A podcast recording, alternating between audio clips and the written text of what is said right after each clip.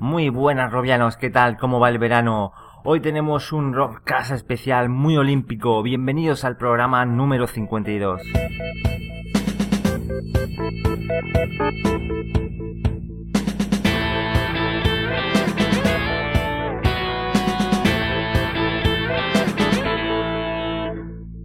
En cuanto a la actualidad de la realidad virtual, hay que decir que hay un poco de calma en estos momentos, pero sin embargo aquí estamos celebrando nuestro tercer aniversario y además tenemos cita olímpica este verano.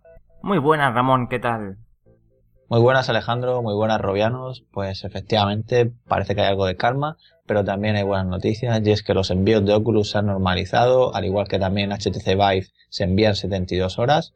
Y además ya tenemos fecha para Oculus Touch, aunque no es una fecha concreta, sino que llegará en el último trimestre de este año. Y parece ser que en el próximo Connect, evento de Oculus, que será a principios de octubre, pues se anuncie una posible precompra. Y bueno, lo mismo en la Gamescom vemos esa versión final, sino posiblemente sea también en, el Connect, que por cierto estaremos en la Gamescom, esperamos que no perdáis la cobertura que hará Real Virtual que por cierto esta cobertura estará oficialmente patrocinada por Media Studio a los que les damos ya las gracias una vez más. Y en la charla de hoy hablaremos de la nueva aplicación Vive Río Heroínas que se ha presentado recientemente y para ello nos acompañarán Miriam Hernández de Radio Televisión Española y José Luis de Inmedia Studio. Pues sí, con ellos descubriremos todos los secretos de esa grabación 360 y hablaremos de los Juegos Olímpicos 2016 que se celebran en Río.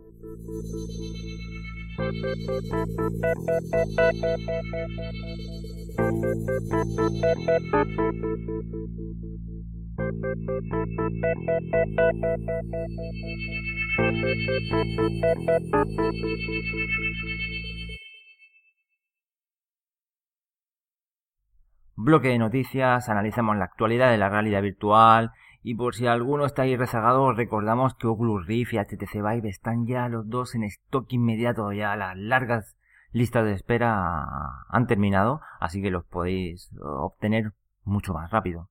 Sí, efectivamente, por fin podemos comprarlo y recibir el envío en apenas 48 horas o, o el caso de 72 horas. Y bueno, son grandes noticias, ¿no? Para todos aquellos que este verano quieran darse el gusto, ¿no? De, de probar y ahorrarse esa espera que, muchos llevan desde enero, ¿no? Han tenido que aguantar unos cuantos meses hasta su llegada de, su HMD. Y quien haya optado por el Rift aún tiene que seguir esperando. Oculus Touch aún no está en el mercado y esperemos saber eh, noticias muy pronto de esa precompra. Esperemos que, quién sabe si en la Gamescom y si no en Connect eh, tienen que decir ya algo porque el final de año se acerca poco a poco y tenemos ganas de este dispositivo. Y mientras tanto siguen haciendo experimentos y es que ya es compatible con cuatro Constellation. Sí, sí, hemos dicho bien cuatro. Preparar eh, prolongadores de USB y espacio porque quien no quiera dejar un ángulo muerto en la habitación puede optar por esta configuración. También recordaros que la campaña de VR Cover en Kickstarter para crear una interfaz facial para estar más cómodos con las gafas, con Oculus Rift, ha sido superada y muy pronto empezarán los, los envíos y es que hay que recordar que en su día se habló que el propio Oculus Rift vendría con un adaptador para los usuarios que usen gafas y no fue así. Así que esta es una muy buena opción para estar un poco más cómodos. Sí, la verdad es que todo lo que vaya a mejorar la ergonomía está muy bien. De por sí el Oculus Rift pues es bastante buena su ergonomía, ¿no? Pero bueno, sobre todo para aquellos que lleven gafas y pueden estar más cómodos todavía, pues genial. Y aquellos que estéis esperándolo, pues en septiembre en teoría es la entrega. Esperemos que como la, gran mayoría de campañas de Kickstarter pues no tengan retraso. Bueno, y por parte de, HTC Vive también hay noticias o rumores, y es que parece ser que a finales de año o principios del primer trimestre del año que viene, pues habrá una nueva revisión de HTC Vive, sobre todo enfocada a mejorar la ergonomía, puesto que las características técnicas de las pantallas, lentes y sensores serán las mismas a priori. Eh, todo esto hay que cogerlo con pinzas, pero como sabéis, la, la, ergonomía de HTC Vive pues no es exactamente demasiado buena, ¿no? Aunque para gusto los colores, ¿no? Pero se imagino que todos aquellos que habéis probado y prueba de ello es la comunidad de Raro Virtual que han llegado a hacer mods de HTC Vive inspirados en PlayStation VR, ¿no? Que no te toque la cara. Pues sí, cualquier mejora en este aspecto se, se agradece. Un casco tan, tan bueno no, no, puede fallar tanto en, en ergonomía y cuando juegas eh, un buen rato, y buen rato me refiero horas por, por experiencia propia, ah, llega un momento que el, el casco cansa, es, pesado, ya no es el peso, es muy similar al Rift, el, problema es la, manera de, sujeción, eh, aprieta demasiado la cara si lo quieres tener bien ajustado, eh, da demasiado calor, yo, yo, en verano la verdad es que no, no, no, no te lo puedes poner. A menos que tengas aire acondicionado, eso sí, ahí puedes aguantar, pones a tope y, perfecto. Hablamos ahora de OsVR, que sabéis que nos gusta mucho este proyecto, cada vez va tomando una mejor forma, y es que se ha abierto la precompra del HDK 2, y qué mejoras trae, sobre todo la, la pantalla, igual a la de Oculus Rift o HTC Vive, con una resolución de 2160 píxeles, y además baja persistencia, 90 Hz, Además, el software lo, lo han mejorado y es que cuando llegue a los usuarios esta versión eh, será compatible con SteamVR. Antes era muy tedioso de, de, utilizar, de configurar, como, como dice el propio nombre, hacker, eh, había que ser todo un experto. Y si funciona bien en, bajo la plataforma de Steam, abrirá un, un mundo de, de posibilidades sobre todo también por su precio, 399 dólares, bastante más barato que, sus hermanos. Eso sí, no tenemos controlador de, de movimiento, pero bueno, podemos utilizar eh, alternativas al estar dentro de SteamVR. Sí, aunque hay que recalcar que es un dispositivo para desarrolladores, de hecho el nombre de Hacker Development Kit, y nada, lo que comentas de que se instalen automáticamente es el software, los drivers y todas las librerías necesarias pues un gran paso, ¿no? Esperemos que funcione perfecto, que sea plug and play.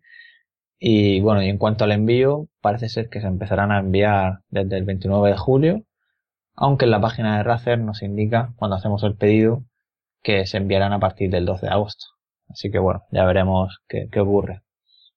Otro gran detalle es que es muy modular. Por ejemplo, da la posibilidad a usuarios que habían comprado la, versión anterior de comprar ahora solo la pantalla, por lo que resulta aún más interesante si cabe.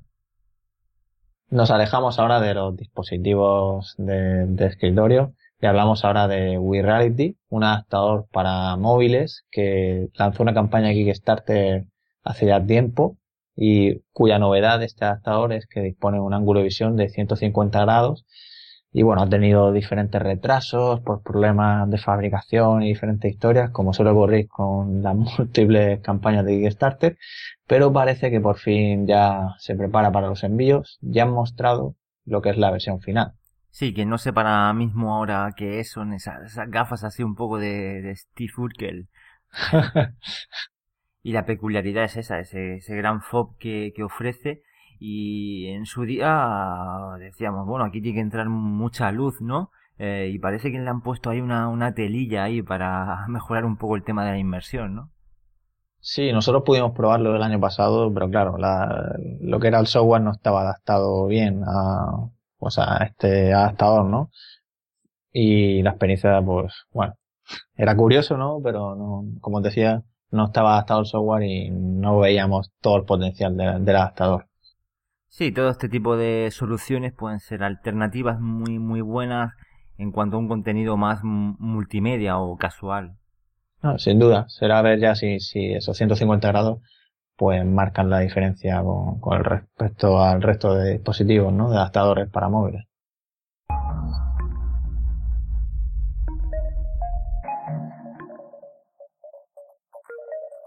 Five, four, three, two. Hablamos ahora de videojuegos, en concreto de juegos de conducción y empezamos por Dirt Rally que ya está disponible para Oculus Rift. Lo podéis comprar por 49 euros a través del propio store o a través de Steam. Si ya lo tenéis en Steam, a través de Steam VR también lo podéis jugar. El juego está muy bien, lo hemos podido probar con el volante y la verdad que la inmersión está muy muy muy bien conseguida. Trae muchas opciones de realidad virtual y en mi caso tengo la sensación de que la escala es un poco pequeña, como si el coche fuera algo algo enano, no me pasa con Project Car, pero aún así un juego muy muy muy recomendado.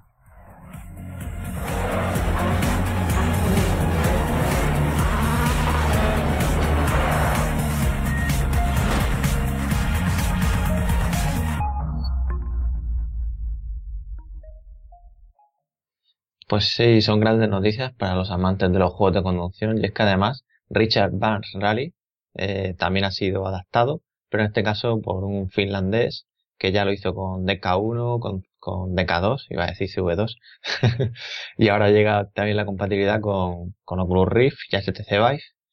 Y nada, según comentan, el plugin, el plugin funciona bastante bien. Sí, aunque hayan pasado ya bastantes años, la verdad que es uno de los juegos por excelencia para los puristas de, conducción, por, todo, por sus físicas, un, un juegazo.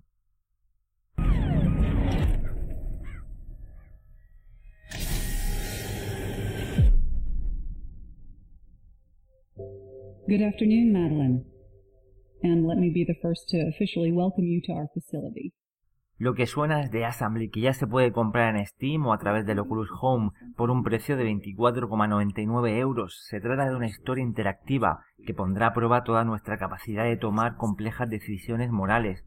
En función de esta, la historia se desarrollará de una manera u otra a través de diferentes finales.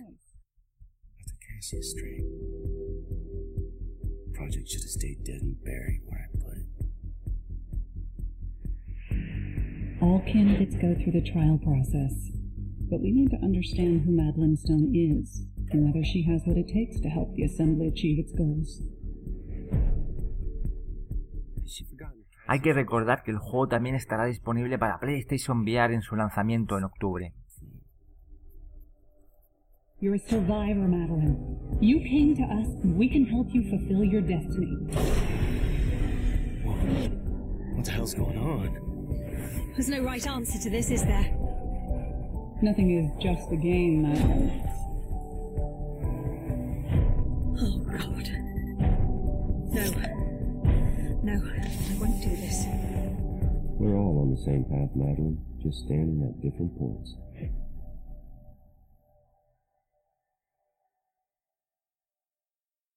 Y más juegos que serán compatibles con este caso con PlayStation VR. Ya nos gustaría que fuera juego completo. Se trata de Rise of the Tomb Raider, que llegará en octubre y en este caso solo será una misión compatible con PlayStation VR, que además llegará el 13 de octubre. Y la misión se llama Blue Ties y bueno, todavía no se conocen datos de, de qué consistirá exactamente, pero sí que se desarrollará en la mansión de Croft y también contará con un modo de juego en el que tendremos que sobrevivir a oleadas de muertos vivientes, lo cual nos recuerda bastante, por ejemplo, a Call of Duty, el modo de los zombies. Y bueno, parece ser que se está poniendo de moda esto con juegos como por ejemplo con Star Wars Battlefront o Batman Arkham VR, que son experiencias que no son juegos completos, ¿no? Son experiencias o, por así decirlo, minijuegos sin duda una muy buena noticia y es que, no sé, se, echa de menos a Lara Croft en, realidad virtual, eh, ya le toca, me, acuerdo las partidazas que hemos echado, las horas que hemos pasado en la, en la mansión de, Lara Croft ahí haciendo tonterías de un lado para otro, disparándole al mayordomo, que, qué buenos tiempos. Madre mía, pues no, precisamente se cumplen 20 años, ¿no? del primer Tomb Raider. Son ya o sea, son años ya. Y bueno, yo por mi parte creo que, esto de, aunque solo sea una misión, o sea, para un triple A, creo que es algo bueno, ¿no?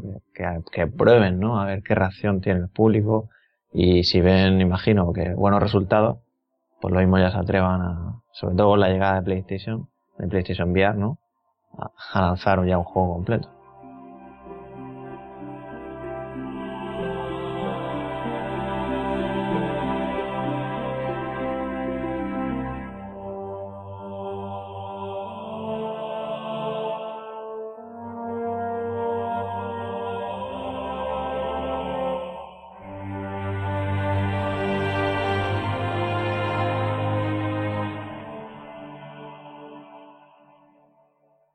Y a falta de triple A hay que conformarse con experiencias basadas en al menos eh, grandes títulos como puede ser Star Wars, eh, Trials on Tatooine. Se trata de una experiencia gratuita para HTC Vive en la que podemos utilizar los controladores de movimiento para el sable de luz, todo un lujo. En esta experiencia deberemos reparar el mítico alcohol milenario y defender a R2D2 de los soldados de asalto. A pesar de que los comentarios no son excesivamente buenos, siempre es bueno probar este tipo de experiencias y más del universo Star Wars. Often I am asked, what does a hero truly need? Much depends upon the hero. Would you be swift? Then for you I have speed beyond measure.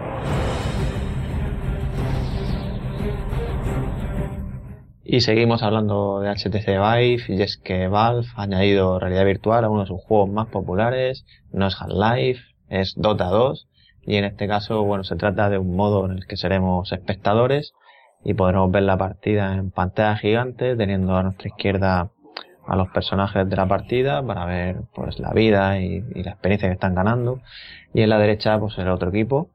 Y bueno prácticamente esto de una pantalla gigante pues tiene su interés pero lo realmente interesante es que podremos meternos dentro de la partida para elegir un punto del escenario y ver la batalla en primera persona. Este modo se llama Beer Half y está bien que, que permita a los espectadores este tipo de experiencia, ¿no? Porque visto lo que es el juego, sería un poco complicado lo que es meterse en primera persona, ¿no? Aunque quizás jugarlo en ese modo que os decía de espectador, eligiendo ciertos puntos del mapa, aunque bueno, aquí yo de Dota 2 tengo poca idea, me imagino que, que quizá no juegues igual de bien.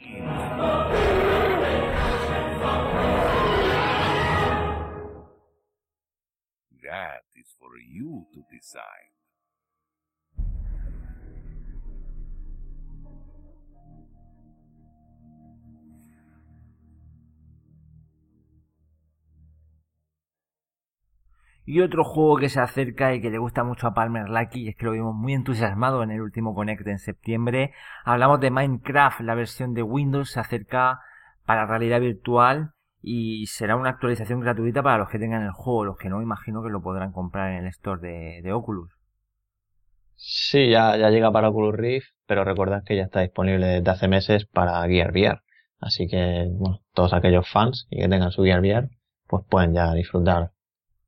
Esperemos que el retraso signifique que sea compatible con Oculus Touch, que será muy, muy interesante este aliciente. Hmm, además que ya hay mods incluso para HTC Vive para jugar a Minecraft. Con lo cual habrá que ver en qué han estado trabajando tanto, ¿no? Y como sabéis, en Real o Virtual, en nuestra comunidad, en nuestros foros, hay gente de, de, mucho nivel.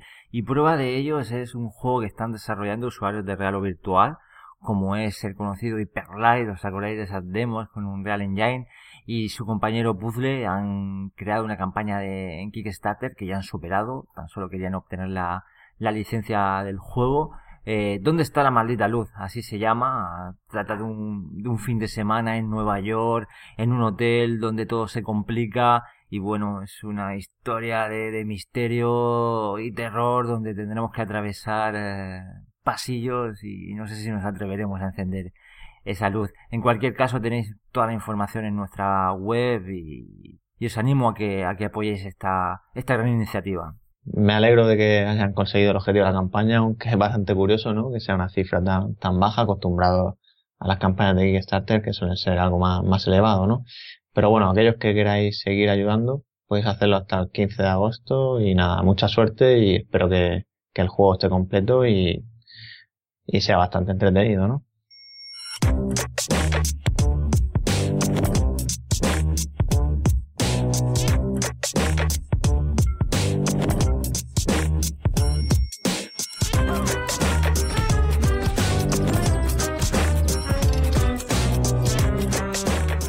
Y otro lanzamiento para HTC Vive, en este caso se trata de un juego de Nvidia, se llama Beer Fan House, en el que podremos disfrutar de siete diferentes minijuegos en una feria y bueno, se trata de, una experiencia que ha hecho Nvidia para aprovechar sus APIs ¿no? y mostrar lo que se puede llegar a hacer y la verdad es que todos aquellos que tengáis Vive, se lo recomendamos la descarga porque además es gratuita.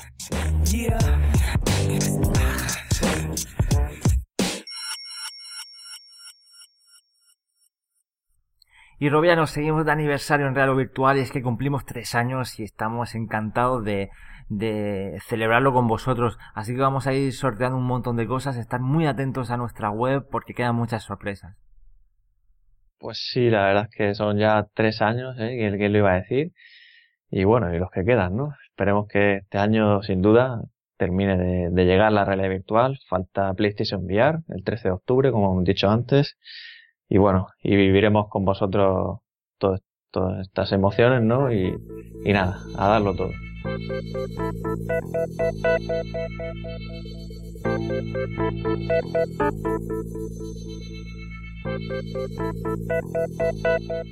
Entramos en tiempo de tertulia y como bien sabéis, este verano tenemos Juegos Olímpicos en Río, comienzan el 5 de agosto, una cita obligada para los amantes del deporte a pesar de algunas polémicas como el dopaje ruso o la infraestructura de, los estadios o los propios hoteles, seguro que tendremos muchísimas alegrías y sobre todo de nuestros deportistas españoles. ¿Y qué más? ¿Qué más tenemos? Pues además podremos vivirlo en realidad virtual con la aplicación Vive Río 2016, de la que hablaremos con sus creadores. Hoy tenemos con nosotros a todo un veterano en esto ya de los Robcast, CEO de Media Studio y empresa encargada para realizar esta aplicación. José Luis, muy buenas, ¿qué tal?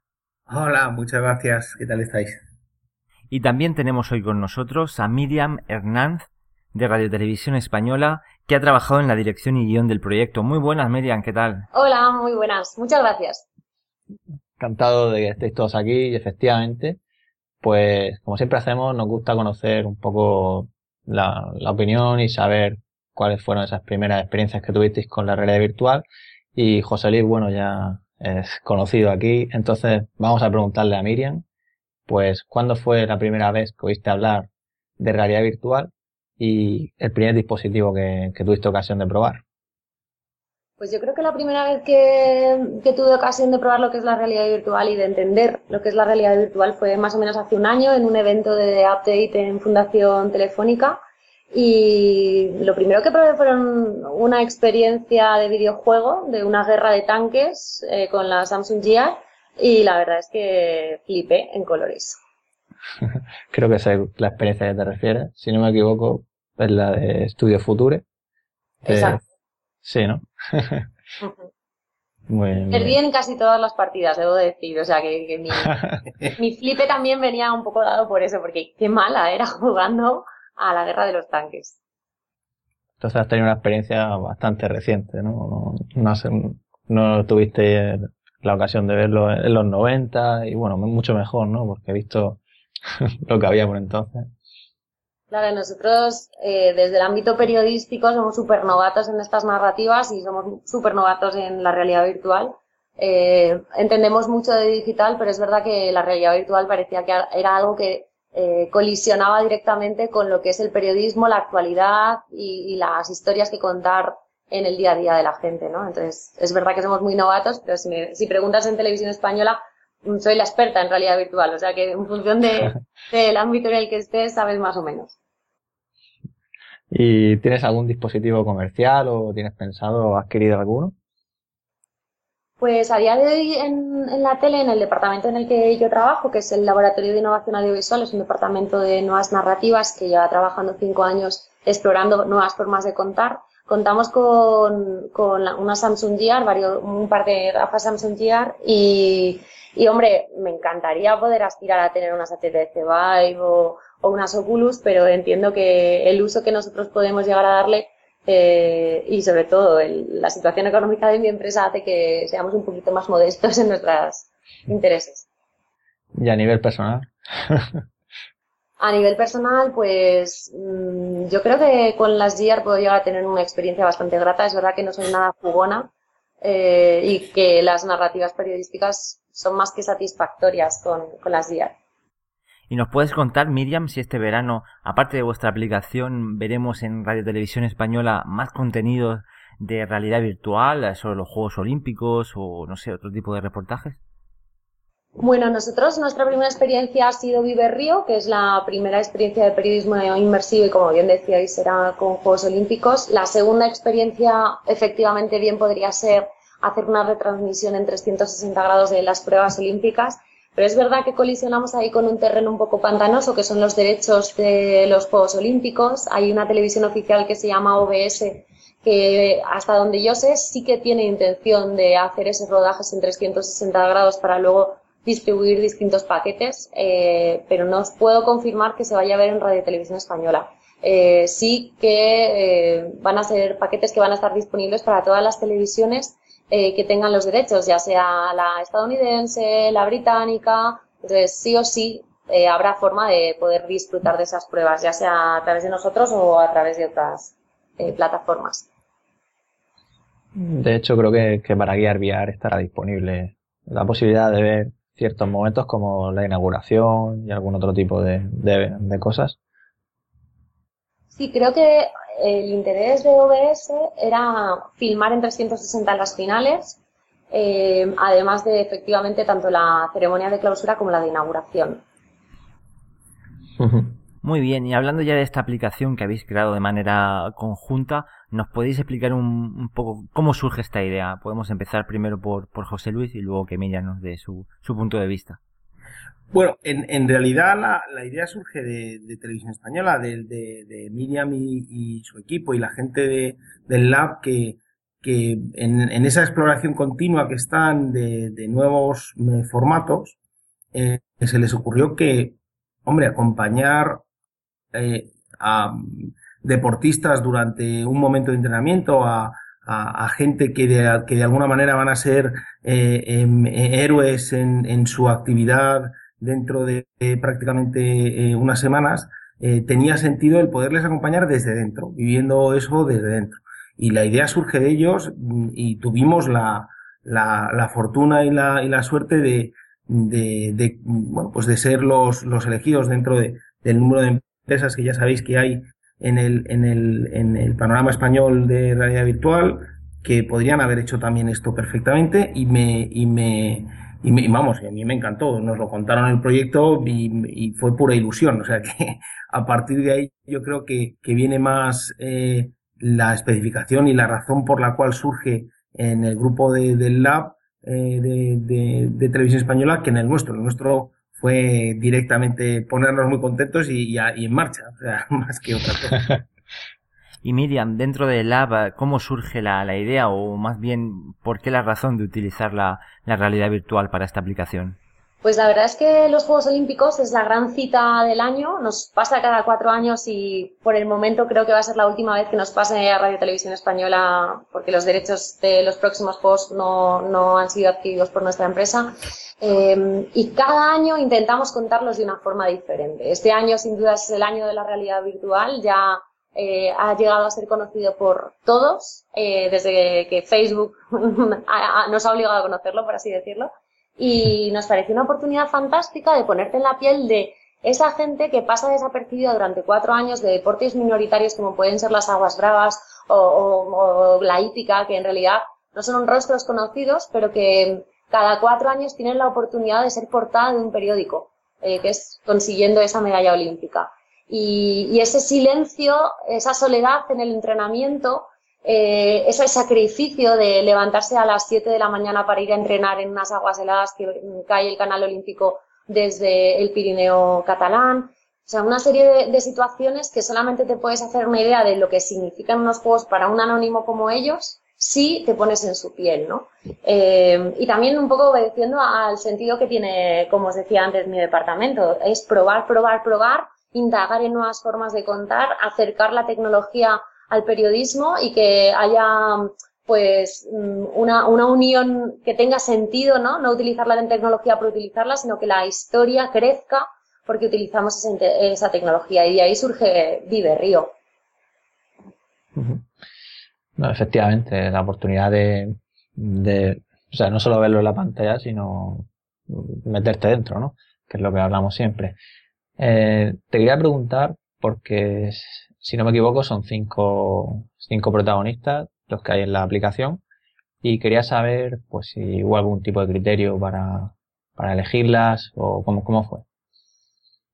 Pues eh, hubo un criterio para elegirlas y mm, básicamente las protagonistas de nuestros reportajes vienen dadas de la mano de una de las mayores expertas del olimpismo en España, Paloma del Río, que es una compañera de Radio y Televisión Española, que es una voz súper conocida por todos los telespectadores, ha vivido ya 14 Juegos Olímpicos entre invierno y verano y fue ella la que nos empezó a dar nombres y al final todas tenían en común, o muchos de los nombres que nos dio tenían en común que eran mujeres y que venían de deportes minoritarios, que eran nombres relativamente anónimos. Eh, en los Juegos Olímpicos de Londres, por primera vez, el número de medallas españolas fueron más en el deporte femenino que en el deporte masculino. Eh, los datos dicen que de los 302 clasificados ya por España para Río, eh, es la mayor cuota de porcentaje de mujeres que van, superando el 45%. Todo nos hace presagiar que va a ser unos Juegos Olímpicos que van a pasar por el deporte en femenino, por los valores en femenino también, ¿no? Lo que implica la maternidad en un ciclo olímpico y cómo organizar tu vida en función de, tu deporte, pero también tus necesidades vitales. Entonces fue una, una conglomeración de cosas que, que hizo que eligiéramos a heroínas, a mujeres y a mujeres con, con, muchas posibilidades de ganar una medalla en los próximos Juegos Olímpicos. Bueno, la aplicación ya se puede descargar a través de Android o iOS. Y bueno, José Luis, para quien no la conozca, cuéntanos un poquito, descríbela para quien no, quien no la haya probado aún. Pues quizá esa es la parte que, que, que es más, más difícil, como sabéis, eh, que es la explicación de algo en realidad virtual, ¿no? Que, que casi o lo vives o, o, no, o lo vives. Entonces, eh, la idea es, eh, basado en una de la, en esa filosofía que Miriam hablaba de, de, explorar nuevas formas de contar las cosas y de acompañar a, las heroínas durante esos días de entrenamiento, tú lo que haces es eh, arrancar la aplicación y la aplicación lo que hace es darte una especie de menú de entrada en donde estás rodeado de todas ellas, de los cinco grupos principales, de las, de las cinco eh, posibles viajes que vas a tener con ellos y dentro de ese menú les ves, eh, eh, en, además, y hago una pequeña cuña técnica aquí, lo ves, les ves o bien en un formato de vídeo grabado con croma o bien en un formato de, em, eh, de escaneo en 3D em, que utilizamos, utilizamos tanto fotogrametría como escaneo en 3D para incluir más elementos eh, tecnológicos dentro del reto eh, entonces las seleccionas y una vez que las has seleccionado dentro de ese menú, que tú estás justo en medio, entre medio de todas ellas, empiezas la, la, aventura con ellas en donde te cuentan, es un vídeo en 360 donde tienes toda una experiencia de, eh, además narrado por, por Palma del Río y, por los, y por los propios eh, protagonistas, donde lo que haces es una mezcla de Em, del reto que supone para ellos como deportistas eh, el entrenar durante esos cuatro años hasta que, pueden llegar a, optar a, las medallas. Y lo vas viviendo también con, un, con una parte muy emocional donde, como decía Miriam, eh, no solamente te hablan de, del esfuerzo que significa y de la parte a lo mejor también de vez en cuando técnica de los de los problemas técnicos que significan, también eh, te hablan de la, de la parte emocional suya, de, de los esfuerzos eh, personales, familiares y eh, a, los que se enfrentan. Y todo ese vídeo está montado de tal manera que vas entendiendo y viviendo eh, su deporte estando en una posición absolutamente especial y específica que no podrías tener de otra manera excepto que con, con 360 dentro del tapiz, por ejemplo, o subido en la, en la, en, la, creo que se llama el kayak o, canoa de, aguas bravas, eh, o, o, puesto en, en situaciones en donde de otra manera no hubieras podido ver, y además con una capa adicional de infografía que es muy interesante de información técnica. Entonces, una vez que has vivido eh, esos minutos, eh, se termina y vuelves otra vez al menú principal. Cada vez que eliges es una, una eh, heroína diferente, te va a contar su especialidad, su vida, su, momento de, su parte emocional. Eso es un poco lo que sería, en resumen, muy rápido y quizá no con la capacidad que pueda tener Miriam de expresión, que la mía es un poquito más difícil o más corta, pero es más o menos lo que puedes vivir eh, con, con esta experiencia virtual de Vive Río eh, eh Heroínas 2016. Pues sí, todos conocemos la, gran capacidad de, la realidad virtual para contar las cosas. Es una nueva forma de narrativa. Y, bueno, no sé, Miriam, si quieres añadir algo a lo que ha comentado José Luis. Bueno, coincido 100% con, con cómo lo ha expresado José Luis. Tan solo a lo mejor apuntar que es verdad que para nosotros, desde el punto de vista del periodismo y del periodismo inmersivo, que es casi un género nuevo que está mm, empezando a proliferar, pero que todavía hay que definir un poco eh, hacia dónde tenemos que ir, eh, pues nosotros intentábamos hacer una combinación de lo que es divulgar, emocionar e informar, ¿no? Y creo que en Mi Berrío eh, todos estos elementos están bastante equilibrados, ¿no? Porque las historias, todo el guion parte de una entrevista en profundidad a las protagonistas y son ellas con sus propias palabras las que explican qué significa unos Juegos Olímpicos o qué significa el sacrificio de que tu madre todas las noches durante 10 años de tu infancia te vaya a buscar con un bocata a las 10 de la noche porque sigues entrenando, porque no sabes dejar de entrenar, estás eh, como loca.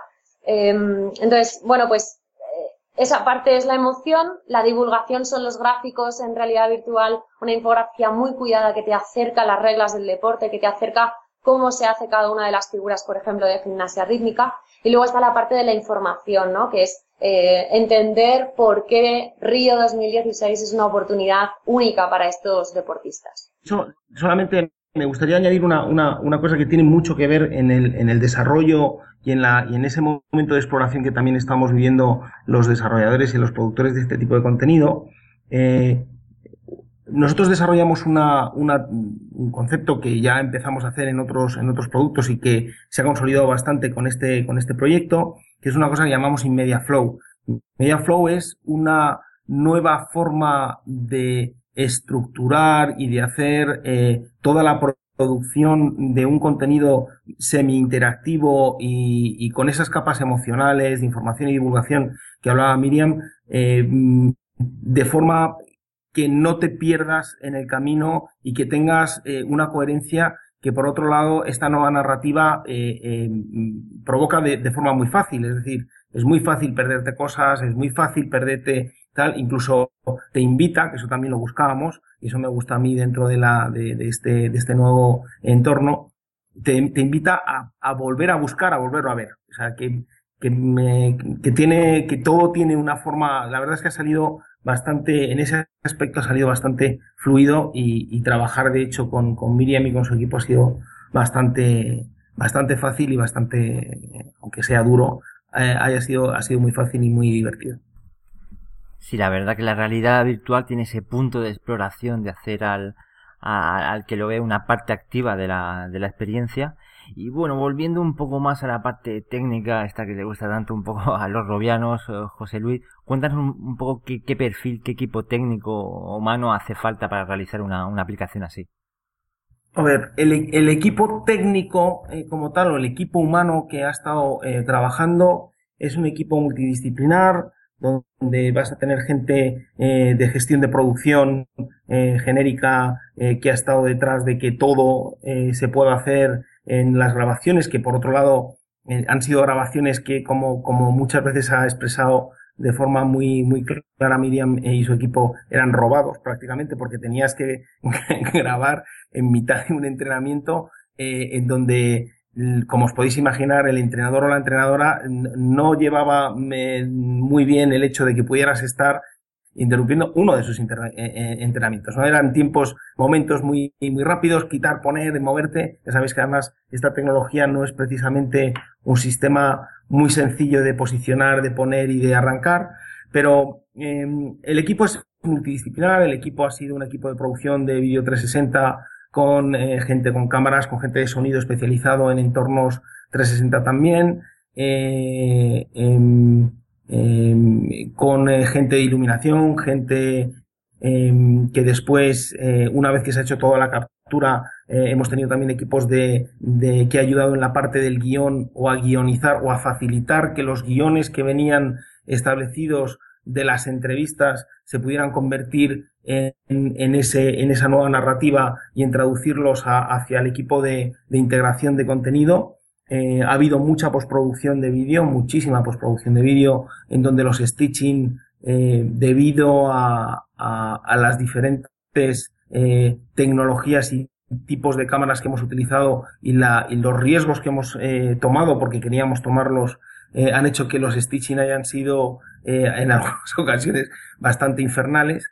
Pero mm, yo creo que al final lo que nos ha dado es un producto mm, bastante, bastante sólido y muy, muy, eh, eh, muy agradable de ver. Eh, muy, muy divertido con diferentes formas de verlo. De hecho, una característica que me ha gustado muchísimo de, de Aguas Bravas es que puedes verlo en, su versión más dura, más hardcore de, de mirar hacia adelante e ir bajando tú como si estuvieras mirando para adelante o ver a la mirar mirar a la, a la deportista cómo lo va haciendo y eso se lleva de una forma mucho más suave, ¿no? Te, da menos impresión eh, eh, eh, ese, punto de vista. Después en postproducción, después de la parte de postproducción, ha llegado toda la parte de integración. En este caso lo hemos hecho con Unity, donde ha habido también muchísima parte de programación y muchísima parte de integración y de creación de, toda la infografía em, que por otro lado venía marcada por el equipo de diseño, equipo de diseño gráfico y equipo de diseño eh, eh, de CGI que, hemos utilizado tanto para la parte del 3D y de, y la, y del mapeado y de la fotogrametría que hemos, que hemos incluido. luego había equipos 3D, había gente de animación en 3D, había gente de Unity, programadores, diseñadores gráficos, eh, gente de guion, gente de audiovisuales de toda la vida y gente de 360 también, con los programas de stitching de toda la vida y con los programas de integración de vídeo de toda la vida. Eh, y creo que no me dejo nadie en la parte, digamos, técnica. Eh, bueno, y, de hecho, eh, técnicamente también nos ha acompañado Álvaro en la parte de sonido para toda la integración en tanto grabación como integración en, sonido envolvente 360, que, que yo creo que da muchísimo juego, que ayuda a la narrativa y que ayuda a, entender mucho de lo que vives dentro de, de, esta experiencia. Y quizá alguien que a lo mejor, algún técnico, alguna cosa técnica que se me pueda estar escapando, que a lo mejor me podáis hacer caer o hacer ver, que ahora mismo no, no me acuerdo. En definitiva, hace falta mucha gente. Imagino que, al igual que si esto lo hicierais en realidad virtual, pues hará falta los mismos perfiles, solo que a día de hoy, pues tienes que tener experiencia con esta tecnología. Y bueno, como, como indicas, se va aprendiendo poco a poco. Todos vamos aprendiendo. Y, y, bueno, has comentado muchas cosas y vamos a ir preguntándote algunas. Has hablado de las cámaras y sí.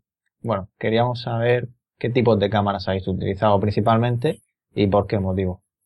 A ver, hemos utilizado los rigs eh, de eh, los rigs de Hero 360 para las GoPro, las Black, que son las que las más tope de gama, que son las que utilizamos, rigs de de de 6 eh, y de 10. Me, hemos utilizado también los Explorer de, Freedom 360 eh, con las mismas GoPro. Esta, la razón por la cual utilizamos GoPro es por, por el espacio reducido que puedes llegar a conseguir a tener eh, y porque, por ejemplo, con la Explorer te permite hacer grabaciones mucho más em, complejas y mucho más en sitios en donde eh, bueno, puedes hacer tirolinas y puedes hacer un montón de cosas donde, donde eh, con otro tipo de cámaras es más complicado. También hemos utilizado el rig, eh, el Avis de, de, de, Hero 360 para meterlo debajo del agua en, y que nos ha funcionado también muy bien. Ese Avis también va con GoPros las Black y mmm, también hemos utilizado las, las Pixpro, las, las Duo, eh, que nos han dado una, una eh, resolución muy buena. Además, son muy compactas, las pones las dos y te dan una solución muy compacta y como te dan 4K y 4K ambas, al final llegas a una resolución bastante decente y con una calidad de imagen bastante, bastante, bastante alta. Eh, hemos utilizado eh, en otras ocasiones las Alpha, las Alpha 7 de Sony que nos han permitido, cuando hemos tenido la ocasión de hacer una grabación más, eh, más cómoda en cuanto a que no era poner las cámaras y salir corriendo y escondernos, sino que era poder eh, grabar situaciones eh, controladas. Eh, con las alfa tienes un nivel de calidad de imagen eh, muchísimo mayor, un rango dinámico de, de luz muchísimo más alto y en definitiva quizá son las que mejor resultado eh, pueden estar dando. Hemos grabado también con dron, con un dron eh, eh, con las con las GoPro y con las Pix Pro eh, y la verdad es que ha salido todo bastante bastante bien, aunque lo que os digo, el combinar ese número de cámaras con nos ha tenido nos ha obligado a hacer cuando tenemos que talonar, ta- talonar la imagen hemos tenido que hacer muchos ajustes de, de, de, eh, imagen en cuanto a, que unas cámaras y otras tienen unas calidades no solamente de, calidad final, sino de color totalmente diferentes. Hemos tenido que ajustar muchas cosas. Pero yo creo que el resultado ha sido el adecuado, que creo que era necesario llevar todas ese tipo de cámaras, era muy importante llevar todas esas cámaras eh, para cualquier circunstancia. Y eso creo que nos ha dado también posibilidades de tener un producto muchísimo más eh, eh, eh, dinámico y mucho más eh, divertido y bonito que, que si lo hubiéramos hecho con un solo tipo de producto de cámara, nada más. Efectivamente, yo entiendo que tanta cámara, tanta cámara, pues al final, como has comentado antes, pues la postproducción, el limpiar y el stitching, pues puede ser bastante infernal, como decías. Y, y bueno, te quería preguntar, ese limpiado de stitching, eh, me imagino que habrá llevado más tiempo que, que añadir luego los elementos holográficos, la infografía que comentaban, ¿no? Sí, Mucho más, ¿no? Mucho más, mucho más, mucho más. El, el, eh, a ver, aquí, aquí también depende muy mucho de, de, de, de cu- de- de cuál sea el propósito de, lo que haces eh, y, y la razón de, en la que se graban las cosas. Por ejemplo, cuando tú tienes mucho tiempo para colocar las cámaras, medir las cosas, eh, hacer eh, los tiros de cámara en cada uno de los de las de las de los digamos de los gajos de, de, de tu de tu esfera y tienes control de luz de cada uno de los tiros. En fin cuando tienes un control eh, para grabar eh, prácticamente en plató eh, todo es muy diferente y el stitching se hace muchísimo más sencillo y más. Pero cuando tienes que robar la imagen de poner una cámara, salir corriendo, medir no sé qué, pues decir a la gente que no se acerque mucho, pero al final se acercan, pero después,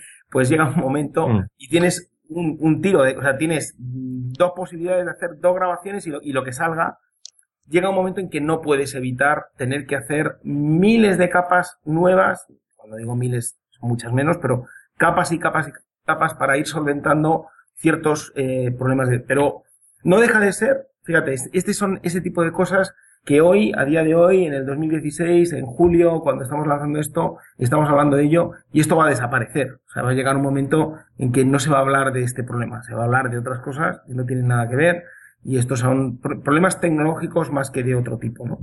Eso se solventará cuando se solvente, pero vamos, no, no, no lo veo un, o a día de hoy es el problema que hay, pero se solventará en, en breve. Eh, Has hablado antes de, de Media Flow. Entiendo que, que es un poco vuestra idea para intentar hacer esto más fácil, ¿no? Precisamente, que como un flujo de trabajo o algo así. Exacto. Exacto. Hay una, a ver, a ver eh, no solamente flujo de trabajo, sino que eh, eh, todas las producciones audiovisuales siempre han tenido, ya llevan, la producción audiovisual es algo que está absolutamente desarrollado. Hay muchas, cada maestrillo tiene su librillo, pero hay muchas técnicas, hay muchas formas y fórmulas, hay formas de organizarte un guion eh, en base a, cómo quieres darle un ritmo al final a una historia, en fin, todo eso que, que, eh, todo el mundo que lleva en el mundo, de que todo el mundo que conoce el, eh, el entorno sabe que, que se utiliza desde hace mucho tiempo. El problema es cuando te cambian todas las reglas del juego. El problema es cuando te dicen que ya no tienes zoom, que no tienes primeros planos, que ya no tienes eh, un montón de los recursos y técnicas que tenías antes y tienes que contar la- la- las cosas eh, en estos nuevos entornos. Ahí es donde cambia la forma en la que tú quieres contar una historia. Entonces, para eso sirve Inmedia Flow. Inmedia Flow lo que pretende es ayudar eh, a que una historia que se quiere contar dentro de un entorno que es mucho más emocional que, que, de percibir una historia continuada y lineal eh, y que es más experiencial, eh, encuentres una, un método, una técnica, una metodología que te permita empezar y acabar una historia y que se entienda. El gran problema de la, cuando tú pones una cámara de estas es que, bueno, pues depende de dónde lo pongas, pues puedes tener unas sensaciones muy diferentes. Entonces, eh, eso es lo que pretende Inmedia Flow. solventar la que la historia, lo que quieres que la gente al final perciba las emociones y la experiencia que tú quieres que la gente tenga, eh, tenga un sentido, cumpla un propósito. Ese es, ese es el, el, la metodología que hemos puesto en marcha y que está en plena, en pleno proceso de depuración, ¿eh? no es, no es siempre el mismo y, y bueno, es una de las cosas que, que hemos incluido dentro del proyecto, además de otras tecnológicas que podemos eh, hablar después, pero esa es la razón de inmediación. Lo que está claro es que hay mucha gente investigando el tema del vídeo 360, hay muchas empresas españolas, compañeros vuestros dedicados a esto, y hay todo un mundo de, exploración y estáis muy en contacto todos para, para, para crecer juntos en, en esta nueva forma de, de, de, contar una historia. Totalmente, totalmente. Eso yo me, Miriam puede expresar su, su, eh, eh, su experiencia eh, quizá esta vez ha sido, eh, ha sido más fácil de montar y de poner en marcha porque tanto Miriam como el equipo de, de televisión eh, española ya habían tenido alguna experiencia previa con, con, alguna otra actividad y entonces su aproximación ha sido previendo precisamente todas esas otras barreras. Sí, nosotros desde el principio teníamos interés en formar parte del equipo real. No era un encargo a Inmedia, era una coproducción, por así llamarlo, en el que cada uno de nosotros pusiéramos lo mejor que sabía hacer. Está claro que a el nivel técnico nos dan 75 vueltas, pero en cuanto a los contenidos, nosotros necesitábamos un, contenido muy concreto, sabíamos perfectamente lo que queríamos y de ahí que nos metiéramos de lleno. Eh, habíamos tenido alguna experiencia pre previa en algún workshop en los que habíamos colaborado desarrollando guiones, eh, pero está claro que este ha sido sin duda el proyecto más ambicioso que hemos afrontado y eh, estoy contentísima con el resultado final, la verdad. Y volviendo de nuevo a la aplicación, una de las características importantes es que es eh, multiplataforma, es decir, la podéis utilizar desde un, con un Carboard hasta con Gear VR, Oculus Rift, HTC Vive. ¿Qué diferencias encontramos entre las diferentes versiones? Pues las diferencias eh, principales, eh, además también la tienes en versión de escritorio, es decir, que lo puedes bajar sin tener unas, unas, eh, eh, unos HMDs, unas gafas como tal, con lo cual la experiencia es absoluta, todo el mundo realmente puede disfrutar de, de, de esta, de esta aplicación. La, las diferencias están en que toda la parte de movilidad, todo lo que es la solución de movilidad, el menú es un menú, eh, eh, eh digamos que en formato vídeo, en donde em, tienes exactamente el mismo menú, el mismo acceso a las mismas películas, pero el menú es diferente y es absolutamente posicional, es decir, estoy en el centro y miro alrededor. Con HTC y con Oculus Rift lo que tienes ya es eh, un, un eh, todo el menú es en 3D, es con fotogrametría, tienes cada una de las personas las escaneamos, de las heroínas las escaneamos en, en 3D y las ves en 3D, con lo cual, como tanto con Oculus Rift como la HTC eh, tienes un posicionamiento y un tracking, al mover la cabeza alrededor de las personas puedes incluso acercarte a ellas, meter, meter incluso ahí en, en, en, aguas bravas hay un agua que te puedes acercar al agua y puedes casi meter la cabeza dentro del agua que está flotando así en 3D y, y puede llegar a cambiar hasta el sonido de, de, de, de, lo que tienes. Entonces es una experiencia un poco más inmersiva en el sentido de, del entorno 3D por la facilidad que tienes de movimiento dentro de ese entorno virtual en cuanto a la diferencia de HMD integrado como son HTC y Oculus Rift y las soluciones que van con movilidad. Esas son las diferencias principales. En el resto está todo exactamente igual, adaptado lógicamente también a, la, a las condiciones de uso de unas Gear y, y de lo que sería verlo con, con, Google Cardboard que tiene una serie de condicionantes técnicos de, de salida, vamos, de especificaciones de, de, del visor, eh, y tienen todos la misma tecnología, por ejemplo, de trazabilidad y de seguimiento y de analítica eh, y de mapeado de, de, de donde miras, que esa es otra de las técnicas de las tecnologías que hemos incluido. Y esa sería, creo, creo que, la, que la diferencia principal, el, el, el que el menú tiene una exploración eh, mayor. Y desde el punto de vista más técnico de descarga, tú en la parte de movilidad tienes un mecanismo, un sistema de descarga eh, eh, bastante más complejo, porque vas cargando y descargando las piezas de vídeo, como son muy pesadas, y los dispositivos móviles no tienen tanto espacio para cargar las cinco películas al mismo tiempo, vas teniendo la posibilidad de cargar y descargar esa, esas películas y en la parte de HTC escritorio y Oculus Rift te descargas todo el contenido eh, de una sola vez. Quizá esas son las especificaciones o las diferencias que yo mm, señalaría. Creo que no tiene ninguna otra más. creo que no. Imagino que dentro del equipo también habréis valorado la posibilidad de realizar una versión un poco más eh, hardcore, es decir, con, imaginaros, con los controladores de movimiento de HTC Vive o el propio Oculus, aunque al final habéis optado por una aplicación más multiplataforma, como, como hemos comentado, con todos los beneficios que ello conlleva, claro.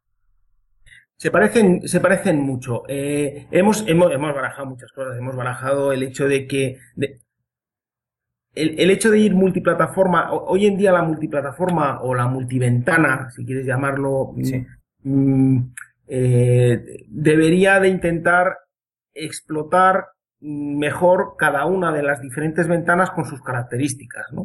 Eh, o deberíamos intentarlo haber eh, propuesto. Pero llegaba un momento que tanto por tiempos como por, por digamos, por especificaciones de usuario, es decir, al final hay una cosa que, Televisión Española tenía muy claro y es que todo el mundo debería de poder disfrutar de esto en unas condiciones muy parecidas. Eh, el medio móvil condicionaba algunas cuestiones de peso, pero eh, y el medio eh, PC con, dispositivo eran, tenía otras facilidades, pero hacer muchas diferencias ahí hubiera hecho aplicaciones completamente diferentes y entonces hubiera, digamos, malogrado otras para, para para, para hacer otras mucho mejores. Entonces, así ha quedado de forma mucho más equilibrada y tiene más sentido. Es verdad que se puede llegar a hacer una versión con HTC Vive que tenga otras características, te muevas más en un entorno y que con las Oculus, eh, Oculus Rift tuvieras otro tipo de, de, posibilidades de interacción. Pero fueron decisiones que, ya te digo, tenían más que ver con el conjunto del producto entero eh, que en sí el hecho de, pues extraer más potencial al, dispositivo con el que, con el que eh, lo podías ver.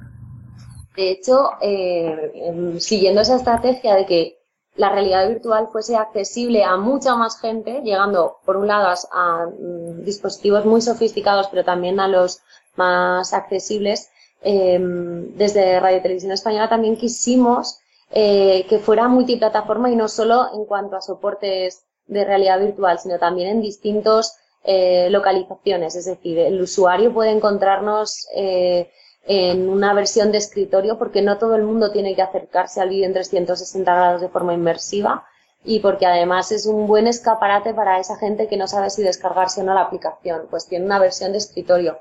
tiene una versión de YouTube también, ¿no? pensando en en que es una red social en la que hay mucha comunidad de realidad virtual y de vídeo 360 grados y también teníamos que estar ahí.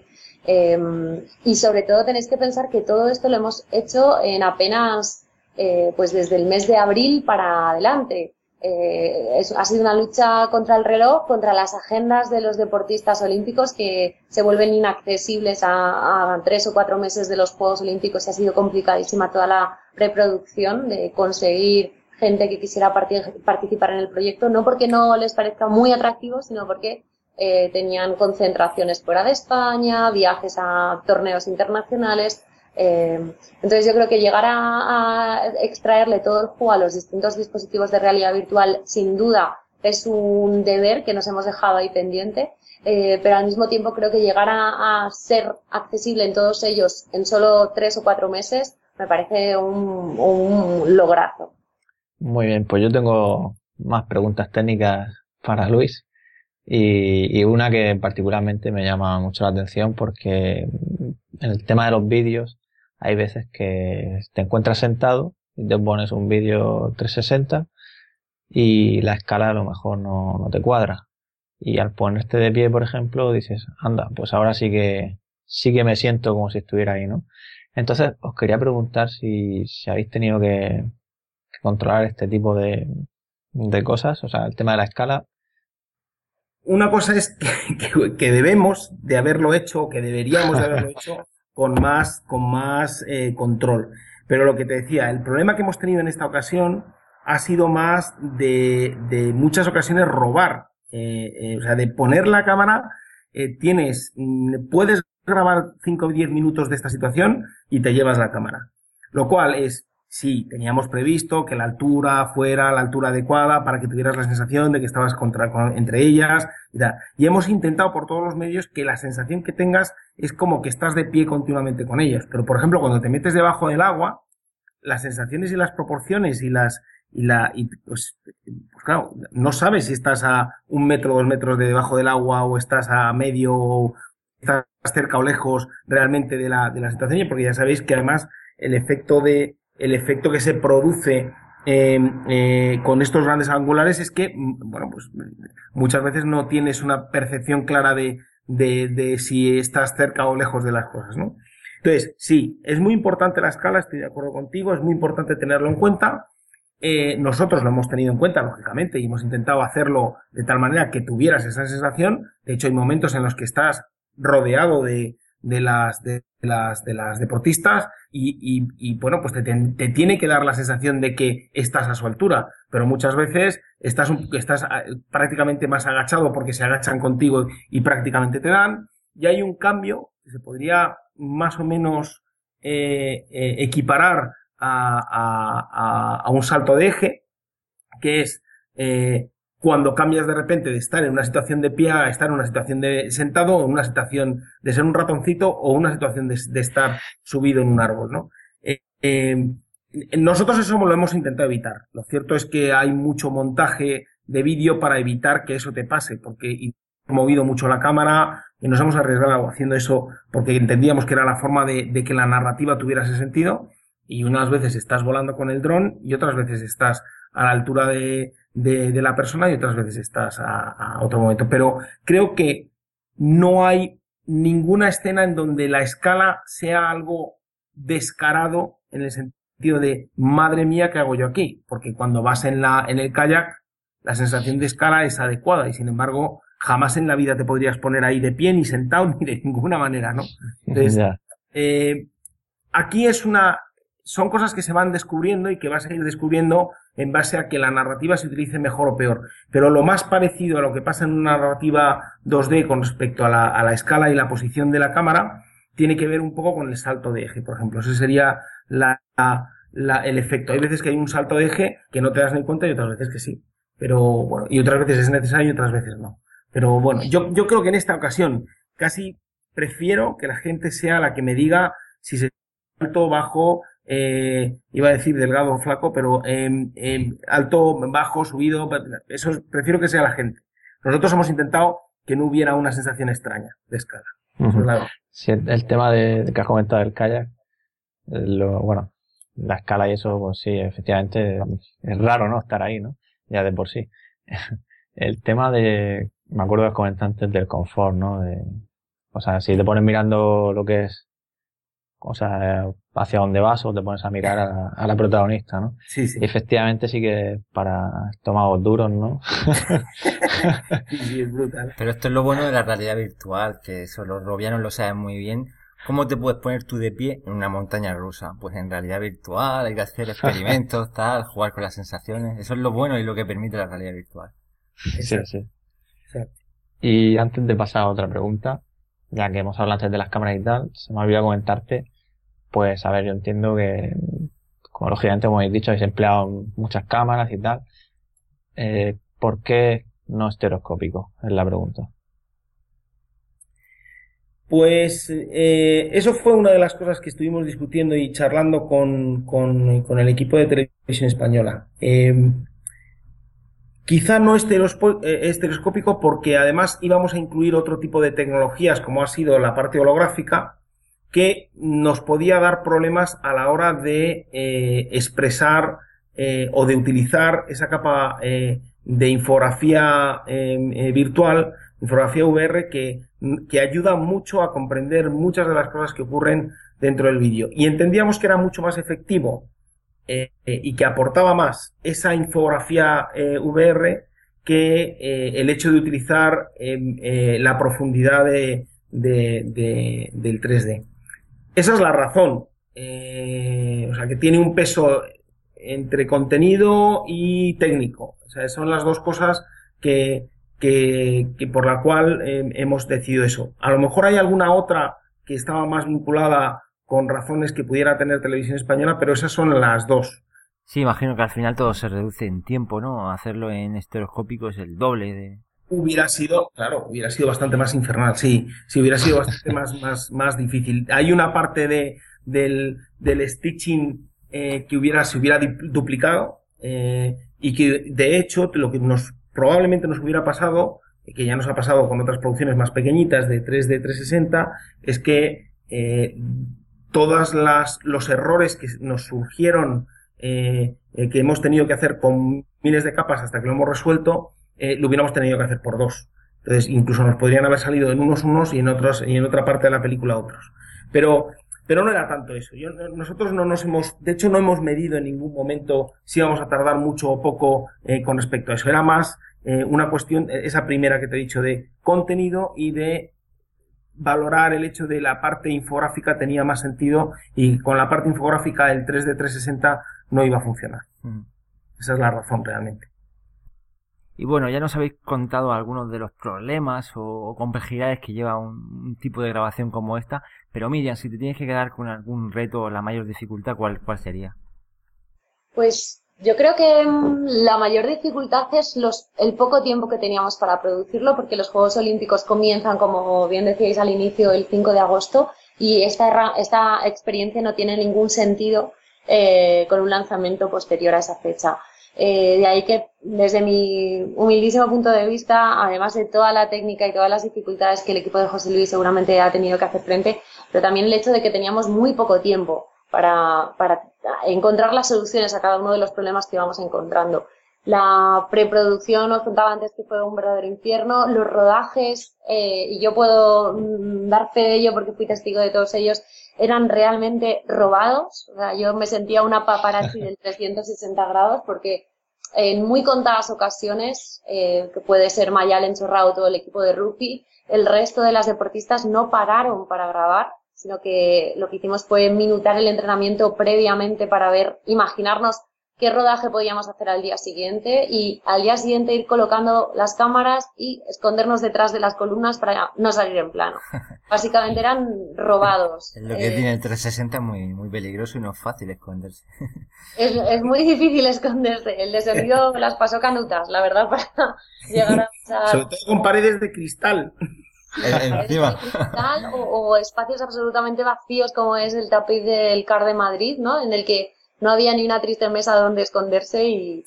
Pero bueno, eh, básicamente yo creo que esa es la, mayor dificultad, el tiempo. ¿Y alguna anécdota que os haya pasado durante el rodaje o con los deportistas que nos podáis contar?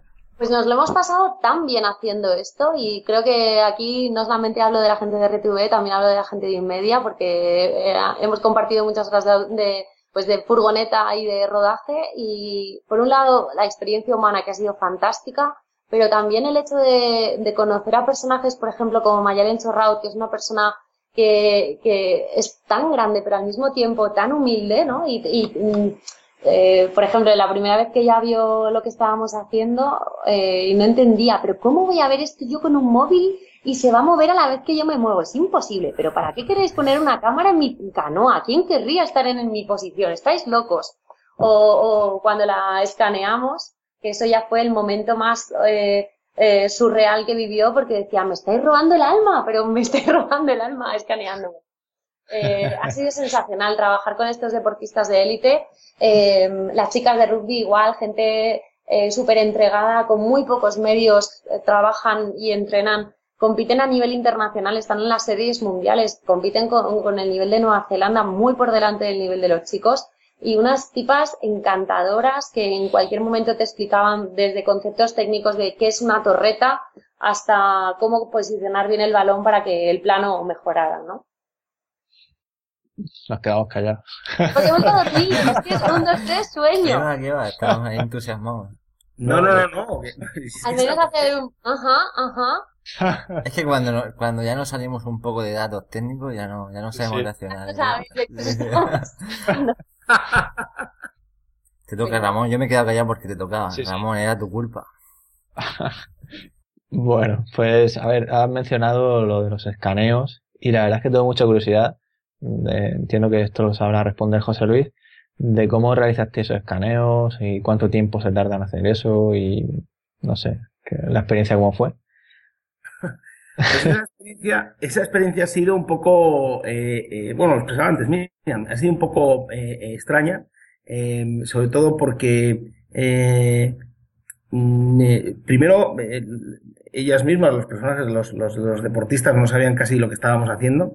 Y, ¿pero qué me estás, cómo, que me estás capturando aquí? No sé lo que que eso, que es una cámara o que es, ¿no?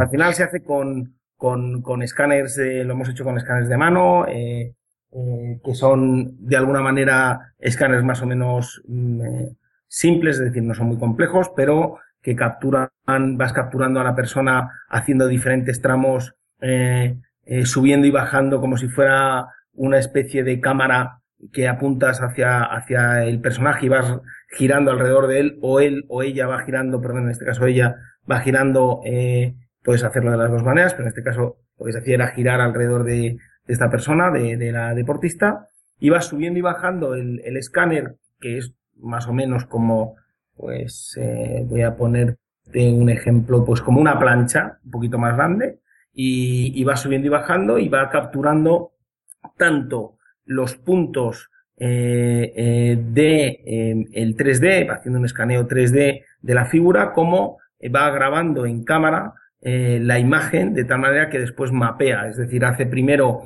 una, una, un mapa de puntos y ese mapa de puntos genera a su vez después una malla, pasa por un proceso de generación de malla a través de esos puntos y una vez que se ha generado la malla, toda la imagen que ha sido capturando también se, eh, mapea encima y entonces es como, como, como queda al final el objeto eh, escaneado. Ese objeto es un objeto 3D que es perfectamente exportable a cualquier programa de 3D conocido, que por supuesto también tiene, necesita de su propio tratamiento y de su eh, eh, adaptación eh, para VR, tanto en bajada de polígonos como en, pues en pulir ciertas cuestiones que tienen que ver con el, con la imagen y con el mapeado para que, para que tampoco pese mucho y para que sea llevadero. Es más o menos cómo funciona. Y es una experiencia que, bueno, pues que, que los escáneres también están mejorando mucho. Ahora tenemos que hacer también un escaneo de un sitio mucho más grande y también se puede hacer de una forma más o menos sencilla. Eh, pero bueno, fue, fue una experiencia más, más que, más que es una técnica y queríamos utilizarla y nos parecía bastante, bastante adecuado. Y, y el tema ahí de, de fotogrametría que comentabas era más bien para el escenario, ¿no? Que, que rodea a- No, al era, no, no, lo hicimos también para personas, lo que pasa porque tuvimos después algunos problemas con algunos de los escaneos, eh, precisamente por los tiempos. Lo peor que puedes tener cuando escaneas en 3D es, que no tengas tiempo, porque como no tengas tiempo vas a andar eh, eh, muy jorobado. Entonces, uno de las dos de los escaneos que hicimos se quedaron en muy baja resolución porque se tuvo que hacer en baja resolución y muy rápido y después los tuvimos que repetir con, con foto. Entonces tuvimos que hacer fotogrametría, hicimos foto de las personas en una segunda ocasión y después hicimos el mapeado eh, eh, nosotros encima de una forma, eh, eh, bueno, pues como se hace el mapeado en CGI normal. O sea, tuvimos que hacerlo, en vez de con escaneo, pues con un sistema mucho más, menos eh, o más tradicional, por decirlo de alguna manera. Que tampoco fue fotogrametría como tal, porque la fotogrametría en realidad es vas haciendo las fotos y después vas generando una, una mezcla de, de, de ambas cosas, ¿no? Fue me- la- las dos cosas al mismo tiempo, ¿no? Moldeado y mapeado y, y algo de fotogrametría. Más o menos fue, fue así como ocurrió. Hemos comentado ya algo, pero otra pregunta muy rubiana aquí es ¿qué motor gráfico habéis utilizado para la experiencia? Hemos utilizado Unity. Unity, ya sabéis que nosotros eh, eh, es quizá el motor que más, que más eh, utilizamos. Nos permite mucha versatilidad en muchas cuestiones. No solamente nos ha permitido hacer las diferentes versiones para cada una de las diferentes eh, plataformas, lo cual es una ventaja importantísima, eh, pero también nos ha permitido utilizar ciertos plugins para los vídeos y nos ha permitido también incluir las programaciones no solamente de la infografía VR, sino de la programación del mapeado de, de, de los vídeos, que eh, lo hacemos con, con, la vista, es decir, mm, vamos a tener un sistema eh, de análisis de, de, zona caliente en donde vamos a saber dónde la gente va a mirar más cuando esté mirando los vídeos. Tenemos un sistema y eso nos lo ha permitido hacer porque, bueno, pues con el entorno, el entorno de Unity lo hemos sido capaces de, de montar. Quizá es porque es el más versátil ahora en nuestras manos. Esto es lo de siempre. Aquí la gente que se acostumbra a utilizar otra eh, puede decidir eh, ir para un lado o por otro. En este caso nosotros decimos O sea, podremos saber a, a, dónde mira la gente, ¿no? Nosotros vamos a tener, va, cuando termine toda la aplicación y ya pasen los los eh, los juegos, vamos a hacer, vamos a sacar la analítica y os diremos podremos publicar, eso será cuestión de que Televisión Española quiera hacerlo, ¿no? Porque es información confidencial suya, eh, eh, va a poder saber eh dónde em, ha estado mirando más en los vídeos la gente, qué es lo que se ha podido llegar a perder, si ha funcionado, por ejemplo, tú arrancas uno de los vídeos, estás mirando hacia otro lugar y el sonido que hemos puesto se supone que te tiene que hacer mirar hacia, hacia donde ocurre la acción, eh, pues eso sabremos si ocurre o no, si la gente al final termina mirando donde hay que mirar, si no, eh, en fin. Eh, se genera un mapa de imagen, ya sabéis que se, ha, se ha establecido un mecanismo por el cual hay un seguimiento de hasta, podemos separar hasta eh, eh, quién está mirando y qué dispositivo utilizado, incluso desde dónde casi prácticamente se ha conectado. O sea que eh, tenemos mucha información muy, muy importante para seguir explorando esta nueva narrativa, que era también otra de las, de las grandes objetivos que se planteaba Televisión Española y que nosotros también nos planteamos desde hace tiempo. Y otra preguntilla, volviendo al sonido, ¿hablamos de sonido binaural en la, en la aplicación? No, no. Hemos utilizado sonido eh, por posicionamiento, es decir, eh, estamos utilizando eh, una técnica más de, de sonido 360, por llamarlo de alguna manera, que binaural. No hemos utilizado binaural. Posicionamos y se hace, de hecho, al final es estéreo, es estéreo normal, pero se posiciona dentro de Unity en los diferentes momentos en el que el vídeo ocurren cosas y está posicionado y ocurre justo donde en el momento y en la y en la y en la y en el lugar para que tengas la sensación envolvente de si ocurre detrás, delante, arriba o abajo o en eh, 45 grados, por decirlo de alguna manera. No entonces, entonces dirías que bueno, o sea, comparando Unity con un Run Engine, que imagino que también habéis trabajado, eh, dirías que está más preparado para este tipo de experiencias basadas en vídeo, Unity? No solamente en experiencias basadas en vídeo, sino que nos ha permitido hacer la aplicación tan compleja como hemos querido. O sea, hemos podido añadir todos estos elementos que te acabo de decir que en Unreal hubieran costado muchísimo más hacerlo. ¿Se puede hacer? Yo creo que también se puede hacer, pero tendrías muchísimo más tiempo de desarrollo eh, y muchísimos más problemas para hacerlo funcionar todo al nivel al que, al que lo hemos necesitado. De hecho, el, el audio hubiera sido otro de los grandes problemas. Sí, sí. Y este tema que has dicho de, de, la analítica me parece muy, muy interesante, ¿no? Tanto, o sea, sobre todo también para vosotros, ¿no? Precisamente te das cuenta si, si ha funcionado lo que pretendíais. ¿no? Claro, claro.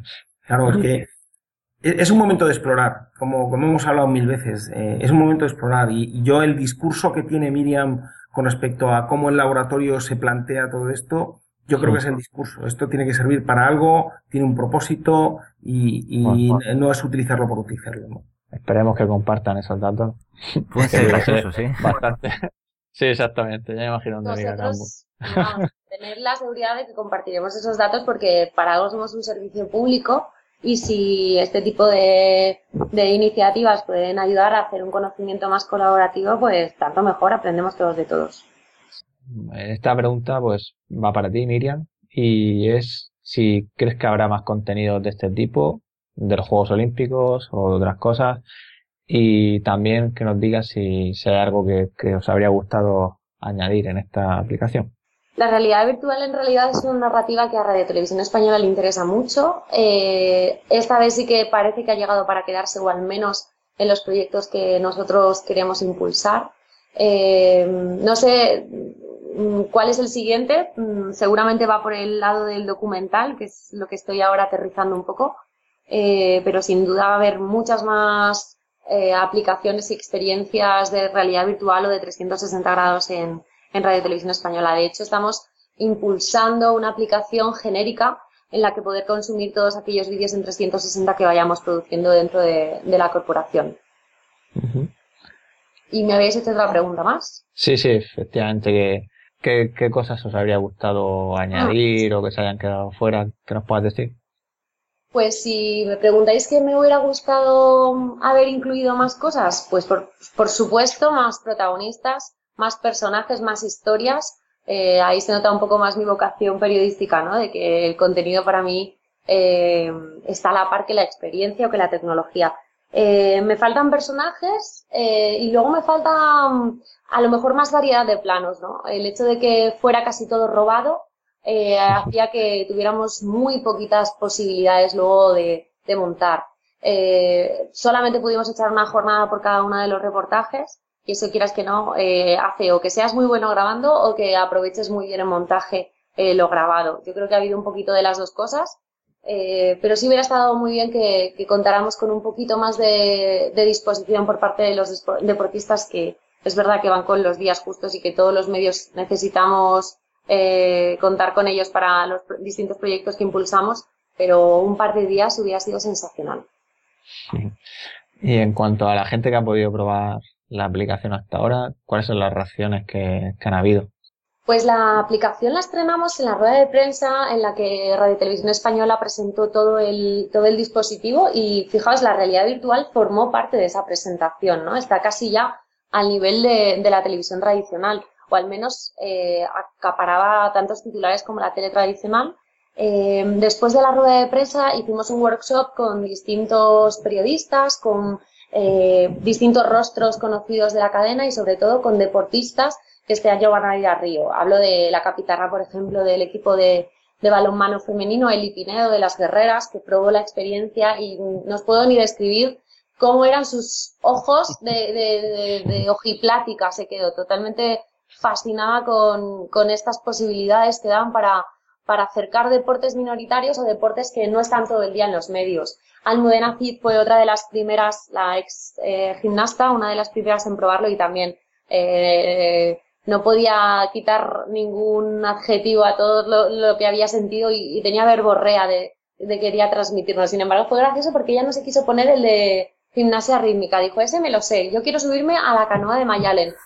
Eh, la verdad es que la, el feedback que hemos tenido es muy bueno, muy positivo. Eh, la gente eh, se ha quedado muy fascinada. Gente de, por ejemplo, gente de realización históricos de la tele, ¿no? Que fueron también de los primeros invitados en ponerse, pues hablo de realizadores del, Miguel de, del nivel de Navarrete, de grandes nombres de la casa.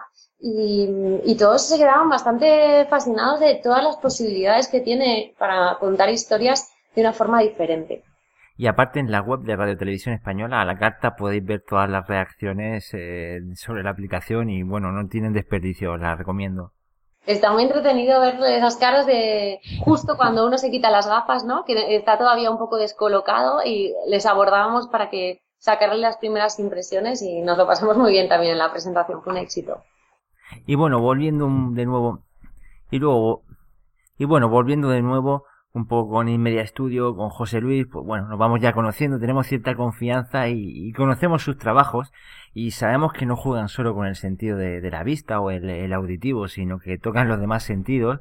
Y bueno, no sé si conoces, por ejemplo, la, la experiencia de Misión Imposible, en la que literalmente puedes volar a, enganchado a un Boeing. Sí, sí que las he probado.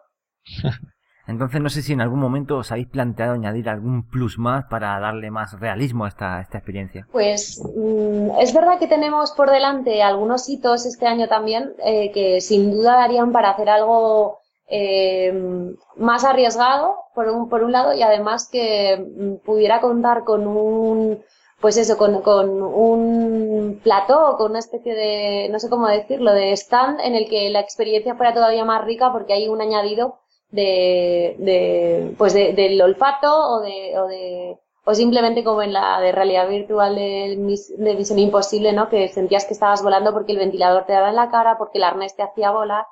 Eh, el 60 aniversario de Televisión Española se cumple este mes de octubre y yo sé que, bueno, yo sé, todavía no sé muchas cosas, pero tengo la sensación de que contarlo en, en realidad virtual y montar un stand en el sitio en el que se presente este 60 aniversario sería muy interesante para nuestra empresa. Sería un gran añadido, desde luego, vivir la experiencia de esa manera, porque... Claro. Imaginaos que podéis ser parte de, de el 1, 2, 3, ¿no? Y que Sí, sí. alguien te da, te da la pieza, como por ejemplo, 1, 2, 3, responde otra vez. Y, y te giras y tienes pues a tu supuesta pareja de un hombre anclado en los 80 eh, en el que está participando para adivinar eh, pues no sé, animales mamíferos. ¿no? Un, dos, tres, respondo otra vez, no sé. pero- A mí me encantaría poder estar en ese plato y concursar en ese juego que, en ese concurso que yo siempre quise por ser concursante. Sí, eso, eso molaría muchísimo. Totalmente. Muy bien, pues bueno, yo esto creo que, que lo veo bastante claro, pero os quiero preguntar a todos si, bueno, es que es la próxima, los próximos Juegos Olímpicos serán dentro de cuatro años. ¿Qué creéis que ocurrirá allí con la realidad virtual o la realidad aumentada? O sea, No ¿Cómo- solo cómo? dentro de cuatro años, que encima van a ser en Japón, ¿os lo podéis imaginar lo que va a pasar allí con la realidad virtual? madre mía. Yo creo que para entonces eh, va a haber eh, mucha más realidad aumentada, va a haber eh, muchísimas más soluciones y como dice Miriam, además en Japón va a ser como exagerado. Eh, va a haber más realidad aumentada, va a haber seguramente habrá televisiones que, que estén emitiendo soluciones en realidad aumentada donde la, la, la propia la propia publicidad cambie ya no solamente en los, en los carteles que la gente está viendo, sino que va a haber un montón de tecnologías disponibles que van a ser eh, eh, impresionantes y eh, se va a poder seguramente visitar o vivir desde el sillón de tu, de tu casa prácticamente todas las, todas las, em, desde la, no solamente la inauguración, sino que lo vas a poder ver prácticamente lo que quieras. La carrera, habrá seguramente ya cámaras muchísimo más pequeñas que hagan un live streaming eh, que prácticamente no es que lo puedan llevar los atletas porque lo dudo mucho, pero en donde haya una máquina eh, o haya un elemento físico, ahí sí que podrán poner la cámara y podrás estar viéndolo en tres- live streaming 360 y viviéndolo de otra manera. Seguro que eso ya va a ser en- en- dentro de cuatro años una realidad, con casi toda seguridad. Ah, es que sería la caña, ¿no? El poder meterte Sí. ahí en la carrera con de Usain Bolt, se la rapidez. A mí me gustaría también que tuviéramos un papel más interactivo los usuarios, que por un lado la experiencia fuera más global, más coral, no tan individual, eh, y que a lo mejor yo tuviera la capacidad de, de arbitrar el partido, aunque, aunque no de una forma real, ¿no? Pero estar viendo un vídeo 360 eh, en el que tú puedas de alguna forma interactuar en lo que pasa, aunque solo sea en tu mundo virtual, sería, a, a mí me encantaría. Sí, quizá, eso es, eso es, eso es muy bonito. Además, quizá lo que pase es, eh, eh, ahora ya empieza a haber, mm, ya lo había en, sin ser virtual en el sentido de, de inmersivo, eh, eh, pero sí lo había en varios juegos de, de conducción deportiva. Tú lo que podías hacer era, el día de la carrera de Fórmula 1 del domingo pasado, pues tú te hubieras conectado, hubieras estado haciendo también las clasificaciones y todo lo demás, y el día que compites, al conectarte, lo que estás conectando es con los, los mismos coches, las mismas, eh, o sea, tú estás en la parrilla, eres uno más, y aunque no estás viendo la carrera de verdad, los coches que están delante realmente llevan los datos de la carrera de verdad, de tal manera que estás compitiendo en la misma carrera al mismo tiempo, arrancando tal. Entonces, quizá sí se pueda hacer lo que tú decías de, de correr la, de correr contra Usain Bolt, puedas correr tú con, evidentemente, con un mando o con una, o con un corredor de esos que va a haber, con un Omni, eh, podrás tener a tu izquierda a. Usain Bolt, a, a Usain Bolt en 3D y correr la carrera de verdad. Y los datos que está llevando Usain Bolt en la carrera, pues tú los estás viendo porque, y tú empiezas a, pues, yo creo que eso sí que va a ser posible porque de hecho hoy eso es factible. O sea que Mm. Esas cosas sí se pueden, sí puede llegar a, a ocurrir. ¿no? Yo me quiero imaginar el, eh, un estadio lleno ahí de 100.000 japoneses, todos con los, con las HoloLens puestas, viendo ahí la retransmisión Seguro. con realidad aumentada, todos los datos, la velocidad. Eso también está chulo. Seguramente. Seguramente eso va a ser algo que, no sé si todos, pero muchos, muchísimos de ellos, eh, HoloLens o, o, o, Magic Leap o alguna de las soluciones que va a haber. Yo creo que sí, yo creo, yo, yo sí lo visualizo. Sí, creo que cuatro años, según el ritmo al que vamos, creo que da de sobra para que se líe. Yo creo que en cuatro años aún vamos por el CV2, eh, no, ten cuidado ahí, José. ¿eh? Creo que no vamos a pasar, eh, esperemos que lleguemos al segundo. Se van a, se va, sí, se va, se va a frenar las cosas, pero, pero con respecto a la realidad aumentada, yo creo que sí que va a estar disponible ya. Sí, tiene que crecer, ya, ya le toca, es la parte más Sí. complicada, la realidad aumentada, siempre lo hemos dicho, pero ya, ya le toca, ya hay tecnología para ir. Bueno, yo Sí, espero que, Eso yo creo que sí. Eso espero que dentro de cuatro años sepamos algo de Magic Leap. También. Sí, sí, tendremos las gafas estas de Magic Leap con sus versiones que serán, no sé, como sea. Yo creo que sí, yo creo que sí, que la realidad aumentada estará presente. Yo lo leen por 100 euros, no, no, no por mil. Claro, efectivamente, efectivamente. Y Miriam, ¿crees que la realidad virtual es el futuro, o no tan el futuro, ya el presente de una nueva forma de comunicar dentro del periodismo? Sin duda, la realidad virtual ya forma parte del ecosistema de medios que, que los periodistas podemos utilizar para transmitir, para contar, para comunicar, para emocionar. Eh, está claro que no va a ser el único, pero sí es uno que tiene mucha proyección y mucho desarrollo. Eh, cada vez más las redacciones, pues por un lado entiendo que por el abaratamiento también de la tecnología y luego por, por las necesidades de nuestros usuarios que cada vez quieren ser más partícipes de las historias y vivirlas de una forma menos tradicional, más pensada en lo digital, eh, pues entienden tanto los dispositivos como las cámaras de 360 como, como una herramienta más de trabajo y como una forma más de contar. Eh, se va a consolidar, eh, igual que se ha consolidado otras herramientas que a día de hoy eh, forman parte del día a día de la redacción. Incluso los periodistas más tradicionales eh, detectan que, que esto no es un añadido a, a, a lo que tenemos hasta ahora, es una cosa totalmente diferente y que tenemos que aprender, sobre todo, es un, un, deber de los periodistas, aprender a contar en forma de 360 grados. Es decir, nuestros guiones, eh, venimos de una cultura absolutamente digital lineal, eh, perdón, venimos de una cultura absolutamente lineal en el que siempre nuestras historias tienen un inicio, un nudo, un desenlace, eh, pero dirigimos en todo momento la atención del usuario a la, a la historia que yo quiero contar, ¿no? y cómo quiero que la entienda en cada momento. Con la realidad virtual y sobre todo con los vídeos en 360 grados eso cambia. En ningún momento vas a contar con, con la seguridad de que el espectador está viendo lo que tú quieres que vea. Y eso es un reto para, para los autores de documental, para los periodistas, que tenemos que repensar nuestra forma de contar y pensarla dentro de un espacio, que pasen muchas cosas a la vez en las distintas escenas de tal forma que, que, nunca la narración esté vacía y que resulte siempre de interés. Sin duda, abre ahí todo un, un universo ahí por, por, explorar y yo creo que el periodismo, Radio Televisión Española, yo creo que no, no va a dejar pasar esta, esta ocasión. Y no sé si nos puedes contar o desvelar si Televisión Española tiene algún plan a corto plazo, no sé, me imagino podremos ver dentro de poco, por ejemplo, el, tiempo en, realidad virtual. Fantástico ver el tiempo en realidad virtual. De hecho, uno de los que vinieron a la presentación eran los eh, presentadores del tiempo que estaban flipándolo, tanto Martín como Albert. Eh, les encantó el proyecto y quieren, quieren, por supuesto, montar algo con nosotros.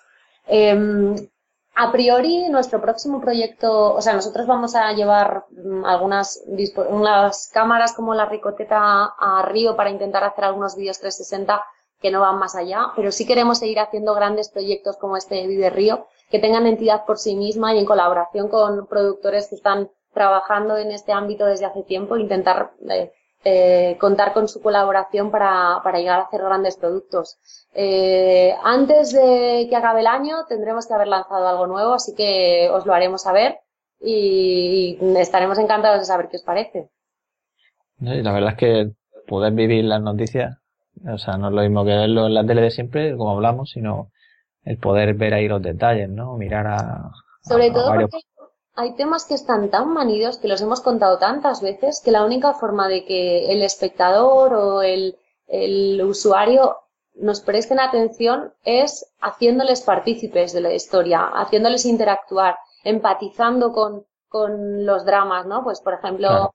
el tema de los refugiados está claro que este año ha sido uno de los grandes temas, pero eh, la crisis de la burbuja inmobiliaria es otro tema tan contado que como no recurras a este tipo de narrativas nuevas, no vas a llegar a, captar la atención. el típico reportaje ese de, que, a veces aparece en verano, de que hace calor, que hay que hidratarse, que se cuide la gente mayor. A lo mejor si lo contáis en, en realidad virtual tendría más... Sin duda, tendría mm, sobre todo más servicio público y más uso de, de, de las narrativas.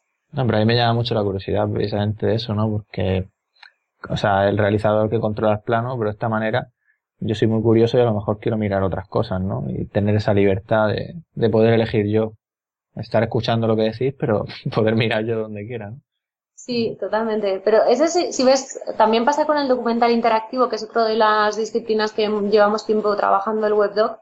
Eh, y ahí se mueren de miedo los, los mm, autores tradicionales porque piensan que está en riesgo ¿no? su capacidad de contar la historia. Eh, no, no, es que tengo que contarla a mi forma y por qué el espectador va a consumirlo de una forma interactiva. No, va a ser lineal y yo desde el principio hasta el final. Entonces, bueno, pues eh, hay como una lucha de, entre la tecnología y, la, y el oficio, ¿no? Y yo creo que al final encontraremos la forma de, de que sea un buen cóctel. Muy bien, y ya para, para finalizar os lanzo una pregunta así más general y es si, si creéis que, bueno, ¿cómo valoráis la acogida que está teniendo la realidad virtual en nuestro país y si creéis que este año llegará, pues, por así decirlo, a las masas? Bueno, eh, yo creo que la, yo creo que la, es que como, como llevamos eh, todo este tiempo hablando de ello, yo creo que la, que la acogida está teniendo, es una acogida natural, que está muy basada en, en qué acceso tiene la gente a todo este contenido y cómo lo va consumiendo, cómo va teniendo los dispositivos, cómo se van haciendo eventos eh, cada vez más generales y cómo iniciativas como la que ha tenido eh, el laboratorio de, televisión española al final em, eh, son las que van a poner en manos de todo el mundo o intentan poner en manos de todo el mundo posible lo que puede llegar a ser esta, esta tecnología.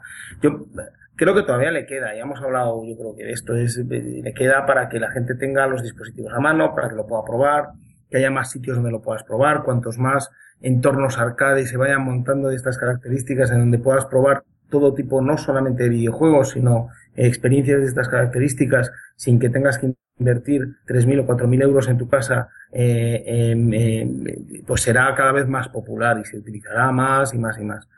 Em, eh, yo creo que, como dijimos en su momento, cuando llegue eh, el producto de, de, Sony, mm, pues se hará todavía más popular, porque para, para que la gente del videojuego utilice más, pues está más dentro de suyo. En fin, todo lo que hemos ido hablando, yo creo que eso va a ocurrir, va a ir poco a poco, eh, pero eh, como no existan empresas como eh, iniciativas como la de Televisión Española para generar contenidos que puedan ser cada vez más de un, de un espectro mucho más alto, más, más amplio, perdón, que sea no solamente el videojuego, sino otra forma de expresión y de comunicación, pues va, a costar que llegue a todo el mundo, porque no a todo el mundo le gusta estar pegando tiros o, haciendo...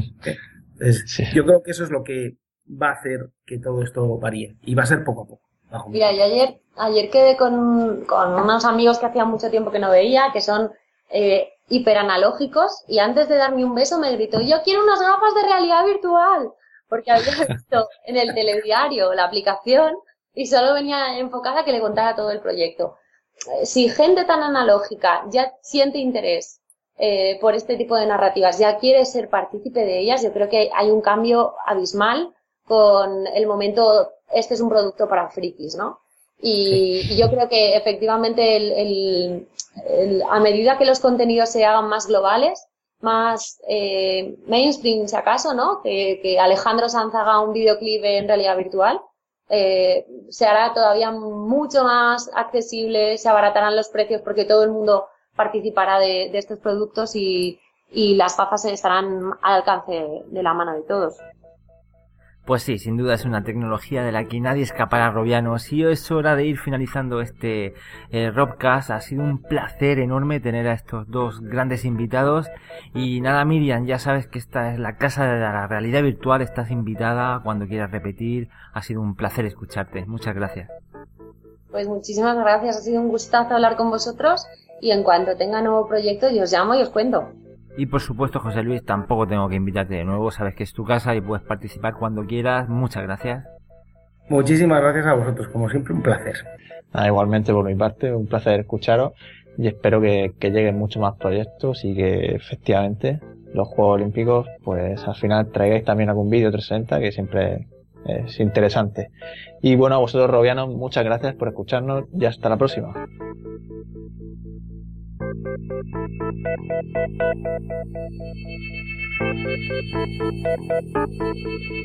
you.